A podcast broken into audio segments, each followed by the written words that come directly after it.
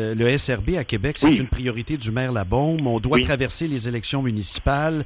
Euh, il y a déjà des expropriations pratiquement en cours mhm. de route. C'est réservé dans le plan triennal d'immobilisation. Il n'y a plus de débat à faire là-dessus. Là, ça, ça va se représenter dans votre budget, j'imagine? Eh, écoutez, ça, je, je, pense que je, je devrais vous, vous, vous, mettre en prison si, vous, si je, vous, si vous disais ce qu'il va avoir dans le budget. C'est mardi prochain, c'est le 28. Un peu de patience.